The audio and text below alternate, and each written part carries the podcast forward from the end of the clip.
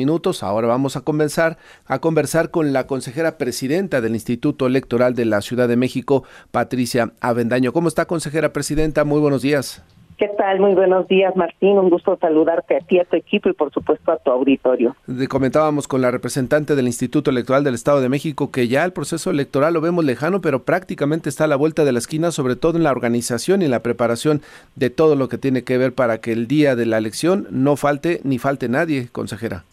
Así es, efectivamente, en la Ciudad de México estamos preparados para que más de 8 millones de personas puedan participar en este proceso electoral, concretamente el día 2 de junio, pero sin olvidar que también tienen la posibilidad de participar quienes están en el extranjero, nuestras paisanas y paisanos, tienen la posibilidad de votar.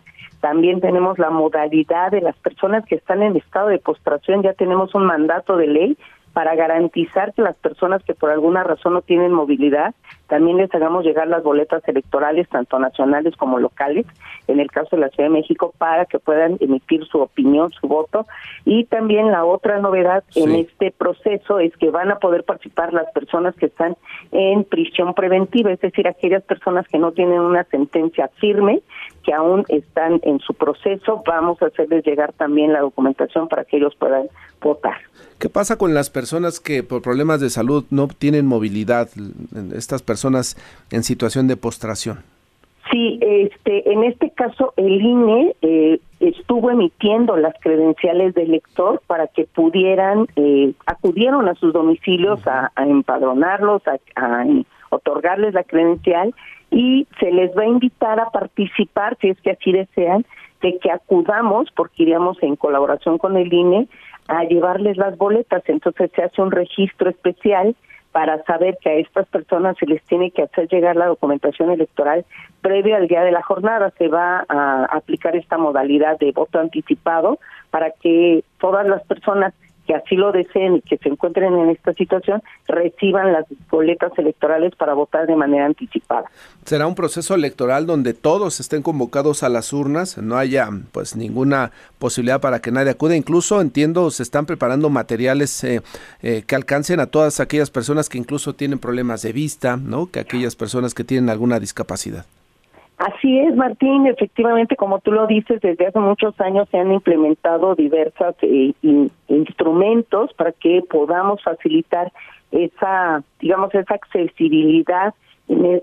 tenemos una mascarilla braille, que es este un, un cartón precisamente que trae eh, en este lenguaje, se coloca encima de la boleta electoral y así las personas que tienen esa incapacidad de poder visualizar pueden leer. También tenemos otro para quien no sea completamente invidente, que tenga alguna debilidad visual. Tenemos una lupa que se denomina lupa Fresnel, que también es de tamaño carta, que también se coloca sobre la boleta electoral y así existe una mayor visibilidad para identificar qué partido político, qué candidato. También tenemos unas mamparas especiales que facilitan que las personas accedan a, digamos, tengan la facilidad, la comodidad de acercarse en silla de ruedas y puedan emitir su voto.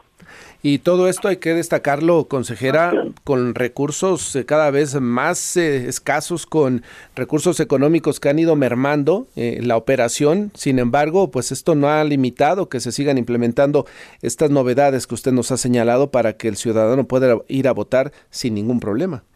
Así es, efectivamente. Además, también llevamos a cabo una muy importante rehabilitación de materiales electorales, porque, bueno, no es que se usen una vez y se desechen, sino que mamparas, urnas, canceles, todos, todos los rehabilitamos, los adecuamos y los usamos en cada proceso electoral o de participación ciudadana.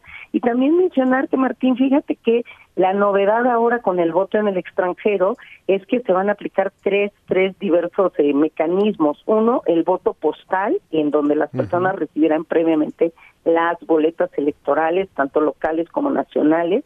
Eh, también van a poder votar de manera electrónica a través de una aplicación que ya se desarrolló y en colaboración con el INE, nosotros vamos a estar eh, permitiendo, digamos, o facilitando el, la posibilidad del voto de las personas que así lo decidan y también se van a instalar en 23 consulados va se va a permitir el voto presencial en 23 consulados, 20 en Estados Unidos, uno en Canadá, uno en España y uno en París en Francia, en donde las personas podrán acudir a votar. Entonces, bueno, pues esto cada vez se está ampliando más y bueno, para garantizar los derechos de todas y todas las personas que son ciudadanos y ciudadanas mexicanas y mexicanos. Correcto. Pues seguiremos en comunicación, consejera presidenta, si le parece, para ir informando cada novedad que ustedes vayan emitiendo eh, y que los ciudadanos puedan el próximo 2 de junio acudir sin mayo, con toda la información y que puedan saber que pueden ir a votar sin problema.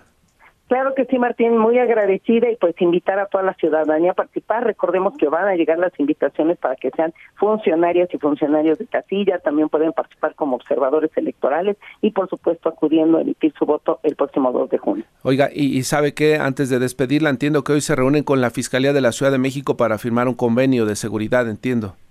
Así es, no solo de seguridad, sino también porque precisamente estamos implementando el voto en prisión preventiva.